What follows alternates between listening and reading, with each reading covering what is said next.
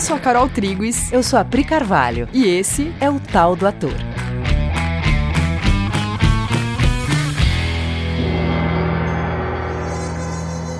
E aí, galera? Oi, gente. Adoro esse soquinho que a Carol dá pra dizer oi. E galera. Que a gente tá, tipo, há três horas aqui empolgada antes de começar o episódio, né? Estamos conversando, conversando, conversando, conversando. Aí a gente liga o gravador e aí dá uma empolgação de compartilhar com vocês tudo que tá acontecendo aqui com a gente até agora. Ai, gente, a gente vai tentar falar de um assunto que ele é meio abstrato, ele é bastante objetivo, mas não é tão simples de compartilhar o que a gente tá tentando compartilhar. Que até que é um assunto que a gente fala sempre, né? A gente até fala ele bastante, só que a gente ficou com vontade de, de explicar ele melhor hoje. É. Que é o seguinte: atuar não é fazer nada. E você já deve ter ouvido a gente falar isso em algum é. outro momento sobre atuar não é fazer nada. É, a gente fez, por exemplo, quando a gente fez aquele podcast Deixar Chegar, uhum. ou qualquer. Todas as vezes que a gente fala sobre para de pensar, deixa chegar, a gente está preparando o terreno uhum. para poder falar objetivamente, direto e reto, atuar não é fazer nada. Uhum. A gente já falou muitas vezes sobre para de querer fazer, para de querer gerar um negócio, para de você sempre fala uma palavra que é manufaturar uma sensação, é. né? Para de manipular sensações. A gente já falou isso de muitas formas mas hoje a gente queria tentar explicar isso melhor. É, porque, por outro lado, se a gente chega e fala assim, ó, atuar não é fazer nada, atuar é uma coisa que acontece dentro, é presente no momento e ela é meio. acontece dentro de você meio que por mágica. Também não adianta, porque aí entra num terreno do inatingível, do como uhum. é que eu uhum. sei que se essa mágica vai acontecer ou não. E como é que isso é uma profissão, é. né? Se é uma coisa que brota magicamente, como é que eu profissionalizo isso e digo que eu sou um profissional de saber fazer isso se é uma mágica? Total. Bem Porque a é. gente não fica meio, às vezes, ou você entra num ator super controlador, que você fala, não, aqui eu rio, aqui eu sento, aqui eu levanto, aqui eu faço tal coisa. Aqui ou... eu fico indignado, aqui é. eu fico irônico, aqui eu fico muito feliz. E aí você se sente falsão, porque você se sente manufaturando coisas, né? Ou então você vira um ator muito, nossa, gente, deixa que a coisa vai acontecer do nada. Só que no fundo você tá com muito medo, porque, de... porque você tem prazo. É profissão, você vai ter que estrear, vai ter que chegar num lugar. Então, como faz? Qual é o caminho que não é nem essa coisa do vou programar tudo ou então vou deixar que os deuses do teatro atuem? A resposta de fato, ela é: o teatro ele acontece num lugar que está fora do físico. Ele acontece na sua mente. É o entendimento de uma coisa que aí ele, esse entendimento mobiliza as suas emoções e o seu corpo. Vamos isso seu, né? Mas vamos entender isso de maneira desdobrada. Uhum. Então, vamos lá. então vamos contar a história do que como isso aconteceu, né? Como é que a gente chegou nesse tema? Por que, que a gente quis falar disso? A gente estava no meio de uma direção de cena, Sim. né? E aí o ator tava lá normal, né? Conversando com a gente, tá tudo bem, normal. Aí o ator vai entrar em cena, ele começou uma cena, e de repente ele fez uma vozinha. É aquele lugarzinho que o ator entra, né? Que a gente conhece muito bem, que é agora eu fui pra cena. Aí eu entro num, num modo, tô em cena e mudo minha voz e mudo meu jeito e coloco uma posturinha a mais. Eu fico num é. tom a mais, um corpo a mais. Só que não é que ele tá a mais porque ele tem que atingir uma plateia, porque ele tem que preencher o teatro, porque ele tá expansivo. Não é isso. A gente tá falando de um a mais fakeado. E é louco, porque não é uma coisa também que ele faça conscientemente. Não é assim, eu vou fazer uma vozinha. A vozinha já é o resultado dessa coisa do agora eu tô em cena. Então eu tô aqui falando com você, né? Daí agora eu vou pra cena. Aí a minha voz, ela fica um pouquinho diferente e eu tô fazendo meio tosco, é mais sutil ainda que isso. Mas é um lugar que você vê que a pessoa não tá só abrindo a boca falando, que nem normal. Isso acontece muito em monólogo, né? Às vezes a gente assiste é, as pessoas fazendo monólogo para fazer registro, né? Ou registro em emissora, ou para fazer um monólogo para ter um registro de cena de ou si às vezes um monólogo de teste mesmo. Você recebe um monólogo que é o teu teste. Sim. E a gente percebe muito isso, que assim, é, o ator tá normal, aí começa a gravar, ele vai fazer o monólogo, ele entra num, ele entra numas.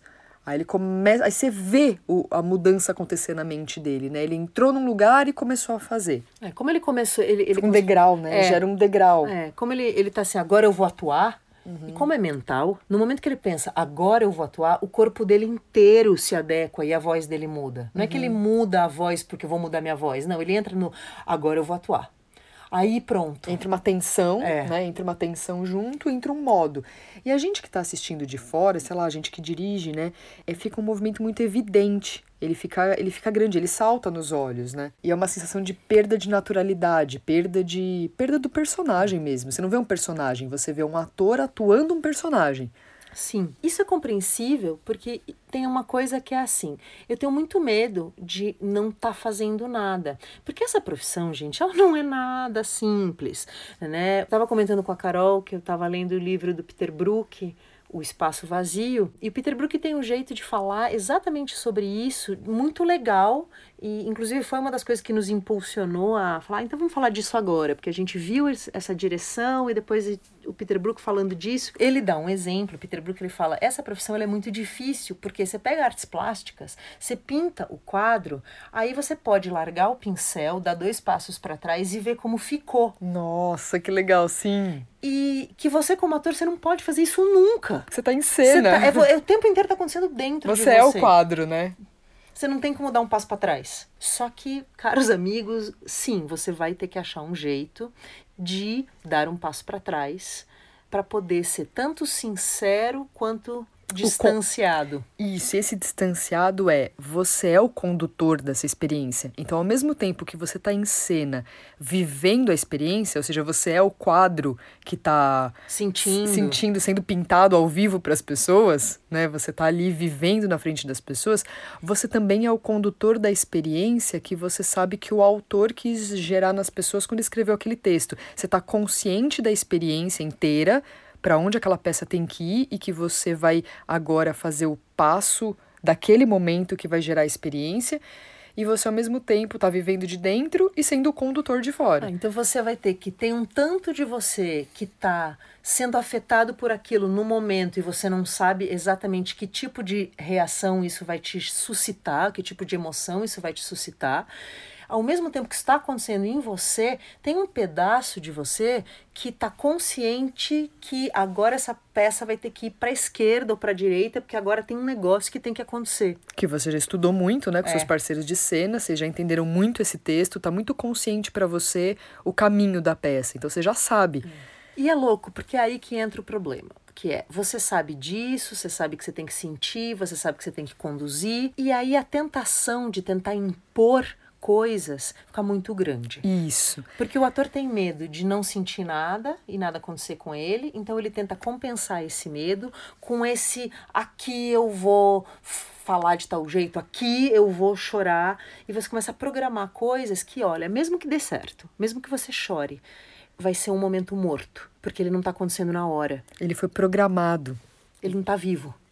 Entende? Não é que você ficou com vontade de chorar naquele momento, por ter entendido né, as reações dessa personagem, ter entendido a mentalidade que nessa hora faz todo sentido ela chorar. Você não tá chorando naquele momento, você em algum momento achou legal ela chorar e você tá repetindo. É. Então ele tá morto. Você pode até conseguir fazer com que as lágrimas saiam. Você pode até sentir um apertinho no peito, mas aquilo não é uma reação viva do momento.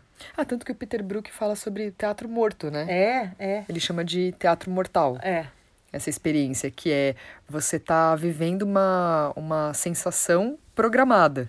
Né, que ela não está acontecendo ali dentro de você naquele momento. Você programou, você encontrou ela no, provavelmente no ensaio, né, no ensaio funcionou, você entendeu que aquela personagem sente aquilo, só que você tentou reproduzir depois. E aí ele ficou fake no instante seguinte.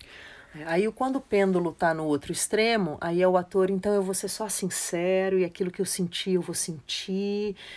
E aí é isso né? Só que também não é isso, porque você é um profissional, você tem que jogar a ação para frente na direção que a ação precisa ir. Então, realmente você vai ter que ser sincero com as emoções da personagem, também não são as suas, e você vai ter que ter o distanciamento de poder conduzir a ação. Ai, ai, ai, né? Tudo isso ao mesmo tempo, minha gente. Só que provavelmente você já sentiu, se não numa peça inteira, em algum momento você, ator, já teve aquela benção de experienciar isso, quando acontece esse encaixe. Sim, que hora que você fala, nossa, eu, eu amo estar em cena, né? Eu amo fazer isso da minha vida, aquele prazer que você sente de estar no palco e a gente fala, ah, rolou né? A experiência rolou. Sim. E aí é o seguinte, a gente queria tentar oferecer alguns parâmetros, porque pode ser que você não saia desse podcast sabe, com um protocolo que você vai conseguir colocar para rodar na tua atuação, mas a gente queria no mínimo te oferecer uma distinção bem objetiva do que, que é o lugar onde você, como diria o Peter Brook, faz um teatro mortal, que é um teatro é, onde a coisa não está tá morta, ela não está acontecendo no momento, ela é toda programada, e depois você só executa uma, uma programação que você fez no passado, e nem a coisa de ficar esperando que a mágica aconteça, né? Pelo menos achar o lugar aonde você está vivo e conduzindo a ação. Pelo menos a, entender isso com mais clareza, não ficar tão no terreno do ai meu Deus, que Sim, difícil. Você é um agente dessa experiência e você vai viver ela efetivamente na frente das é. pessoas presente. Aqui conversando, a gente chegou num caminho que é assim. A gente estava usando a metáfora de o personagem ser como uma, um software. Um software, ele é um programa que ele tem linhas que são informações, né? Você linhas de programação. linhas de programação, né? São linhas escritas, cada linha ali é uma informação de como esse programa roda dentro da máquina. É muito parecido até com a personalidade, né? Que é se isso, aquilo né? Diante disso acontece aquilo, diante disso daqui acontece aquela reação. São linhas programadas. É. Então, um personagem é como um software que você instala aos poucos e ele vai rodandinho aos poucos até que finalmente ele rode inteiro dentro de você. Que legal. Não isso. tem nada para você fazer com as suas mãos. Mesmo, ah, mas o Stanislavski falou do, do método das ações físicas. Sim, mas ele bota o teu corpo para, através do teu corpo, você poder instalar o software. Não importa, é sempre dentro. Atuar não é fazer nada, é viver. Não tem o que fazer, gente. A, a, se você achar que atuar é fazer coisas com o corpo ou com a voz, não é. É viver. Ah, mas o meu corpo não tem que estar tá treinado? Tem, porque o seu corpo tem que ser um veículo, é como um instrumento. Né? Se você sentar num piano desafinado, por melhor pianista que você seja, o piano está desafinado. Então você tem que ter bastante técnica de voz e de corpo para poder viver o que você tem que viver e o teu corpo responder como um instrumento afinado que você domina. É por isso que a Martha Graham revolucionou a dança moderna. a Priscila tá rindo. É, é, por isso. É, porque... é que a Carol queria muito botar esse exemplo, cara. Eu falei, não vai caber o exemplo. Eu queria muito que ela falasse disso, porque eu achei genial, achei tudo a ver, achei ela maravilhosa, achei um puta de um exemplo. Conta, você realmente mandou muito bem. Conta o exemplo. Ah, você conta, eu quero que você conte. Tá. A Marta Graham, ela é considerada a talvez fundadora, criadora da dança moderna. Não foi exatamente assim, porque ela estudou com outras bailarinas que já vinham olhando para a dança moderna há algum tempo, mas ela foi a primeira que desenvolveu uma metodologia mesmo. Então, por isso essa coisa de a mãe da dança moderna. E a Marta Graham, ela começa a estudar dança, a dança clássica, né, ela é muito formal, ela é, é bonita, o bailarino tá, né, tem, tem muito, o bailarino dança muito sorrindo, e os movimentos são bastante codificados mesmo, assim, né, tido até chamada tecnicamente de dança antinatural, né, porque ela não é a naturalidade da sua expressão, ela é bastante formalizada. Não é anatômico, né? Não é anatômico, exatamente. E, e a Marta, ela fala, não, a dança, ela precisa ser a expressão dos meus sentimentos. Eu preciso usar o meu corpo, toda a técnica que eu tenho corporal, ela precisa existir para expressar o que eu tenho dentro.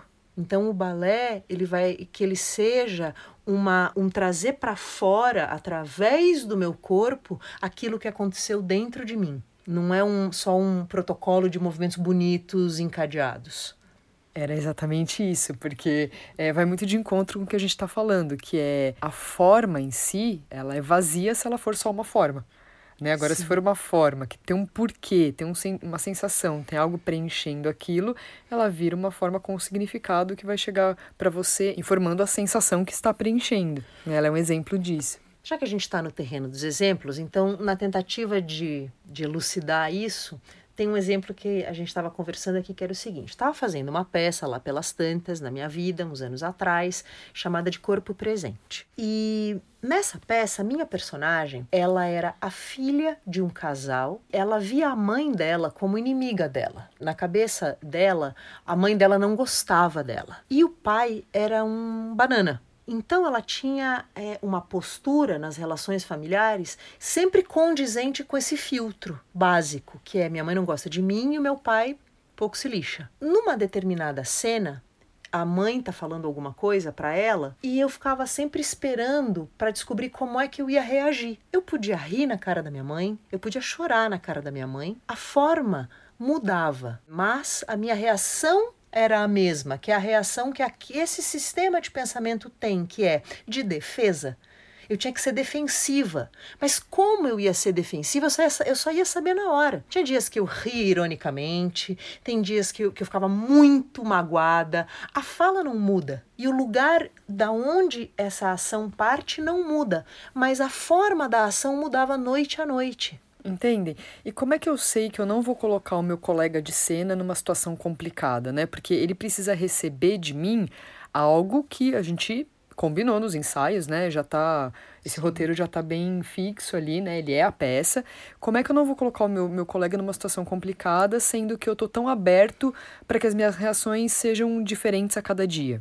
É, porque a reação, na verdade, que você chama de reação, ela chorou ou ela riu, isso é formato. A minha reação era ser defensiva. Entenderam? Então, assim, a Pri sempre fazia a mesma coisa, que era diante desse estímulo que minha mãe tá jogando aqui, eu sou defensivo. Essa mentalidade dessa menina é defensiva diante disso. Só que o modo como eu vou fazer essa, essa defesa, né, o modo como eu vou me defender da minha mãe agora, para ser fresco, para ser presente, ela vai ter que descobrir isso a cada é. dia. É, e é louco, porque também não dá para atuar à defensiva. Nem isso eu posso. É que como eu, Fakear, é, né, como eu penso, ela traz, é um passo mais para trás ainda. Como esse personagem tem na sua linha de programação que na infância ela ouviu a mãe falar uma coisa muito traumática para dela. Ela ouviu atrás da porta a mãe falar uma coisa que a partir de, dali ela se convenceu de que a mãe dela não gostava dela. Essa informação é a linha de programa. Aí eu como ator, eu tenho que entrar em contato com isso. E aí isso me conta que quando ela ouve a mãe fazer uma crítica para ela, ela recebe aquilo com muita, com muita ah, mágoa de tudo isso. Então eu também não programo não eu vou ser defensiva. Entende que esse sistema dessa pessoa que pensa de si jeito, quando a mãe faz uma pequena crítica, ela vai cair matando em cima da mãe. Para ela aquilo é enorme. Nada disso é programado, tudo isso é vivido. Eu deixei essa linha de programa rodar dentro de mim. É disso que a gente está falando, entende? Nossa, que legal, Pri. Você falou de um jeito agora que eu acho que deixou muito claro do que estamos falando. Acho que é exatamente isso. E aí a gente, é, o que, que a gente queria dizer com tudo isso, né? Vamos ao ponto, que é, a gente vai ter que se acostumar que teatro é um lugar vivo, onde as coisas vão acontecer na sua frente, naquele momento, naquele instante. E a nossa necessidade de, de controle, né? A nossa necessidade de ter as coisas programadas na cabeça, essa necessidade ela é a nossa inimiga de uma atuação como essa que a Pri acabou de descrever, né? Onde a coisa possa ser fresca naquele momento, é, vivida pelos atores. Usando Peter Brook de novo, novo, ele fala, né, que quando a gente lê o Stanislavski, está lá o título Construção do personagem, esse título ele pode gerar equívocos de interpretação, porque o personagem não é uma parede que você vai construindo tijolo após tijolo. Ele é um sistema que tem que viver dentro de você. Uhum. Assim Isso. como a sua personalidade, né? Muito parecido com a personalidade, inclusive, tá né? A sua personalidade, ela, ela fica rodando em você, aí as coisas chegam e você reage de acordo com essa programação. O personagem é a mesma coisa. É uma coisa que ela tem uma coerência nela mesmo e que diante da, dos estímulos ela vai ter aquelas reações, mas que você não tem como programar o formato delas. É, inclusive não é desejável. Aí de novo o Peter Brook falando, quando você tenta construir um personagem como uma parede, tijolo por tijolo, né, momento a momento programado, no tempo ele vai se erodindo, ele vai ficando perdendo sentido. E quando você vive, você se dispõe a vi deixar viver, né, que é o famoso salto no escuro, porque você não sabe mesmo como é que vai ser essa, né, essa noite de performance, ele vai se refinando e se aprofundando dentro de você, você vai ficando mais íntimo dele. Sim. Total. É isso. Beleza, caras? Espero que a gente tenha conseguido gerar em vocês esse ajuste de qual é o lugar onde a nossa profissão acontece. Sim, e por que essa frase do é, atuar não é fazer. fazer nada. Beleza, amores? Então Bom, é se isso. vocês tiverem dúvidas ou feedbacks, mandem é, mensagens pra gente no Instagram, na página da Coexiste Teatro e a gente tenta responder. É, ou entra na live, né? Toda sexta-feira. Ou entra na live! Sexta-feira às 18, caras. Pode entrar lá, fazer pergunta ao vivo, a gente troca ideia, responde, fala mais sobre isso. É um bom espaço, né, pra gente sim, trocar sim. essa ideia. Tá bom, amores? Então é isso, até semana que vem. Beijo, gente. Beijo.